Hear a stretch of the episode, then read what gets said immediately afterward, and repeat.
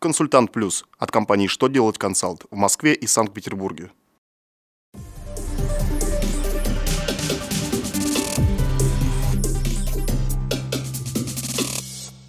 Добрый день! Для вас работает служба информации телеканала «Что делать ТВ» в студии Кристина Альшевская.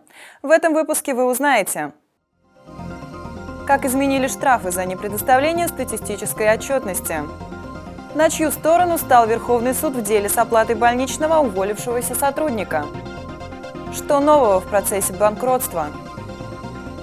Итак, о самом главном по порядку – Законодатели ужесточили ответственность за непредоставление статистической отчетности. Соответствующие поправки в Кодекс об административных правонарушениях вступили в силу с 30 декабря 2015 года.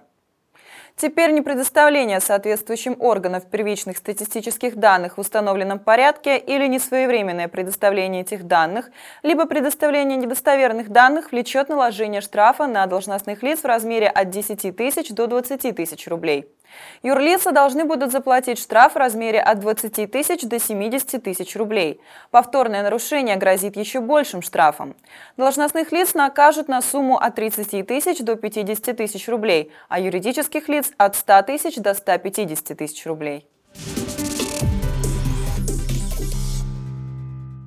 Верховный суд решил вопрос с оплатой больничного уволившегося работника не в пользу работодателя.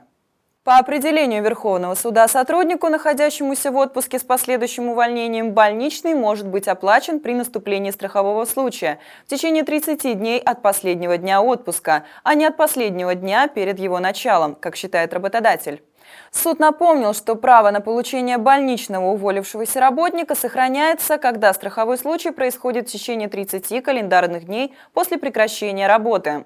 Последний день работы является днем прекращения трудового договора, а в соответствии с частью 2 статьи 127 Трудового кодекса Российской Федерации неиспользованные отпуска могут быть предоставлены с последующим увольнением, и при этом днем увольнения работника будет считаться последний день отпуска. Следовательно, и отсчитывать 30 календарных дней работодателю нужно именно с последнего дня отпуска.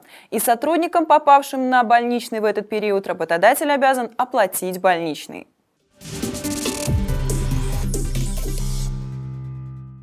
Правовые нормы, касающиеся банкротства, усовершенствованы. Президент Владимир Путин подписал соответствующий федеральный закон.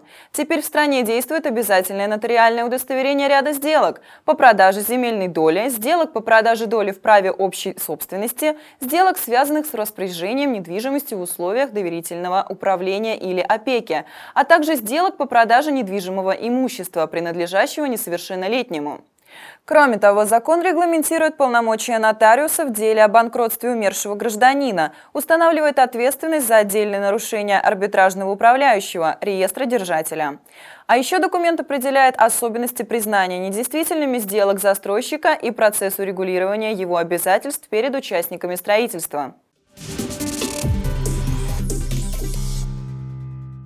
На сегодня у меня вся информация. Благодарю вас за внимание и до новых встреч!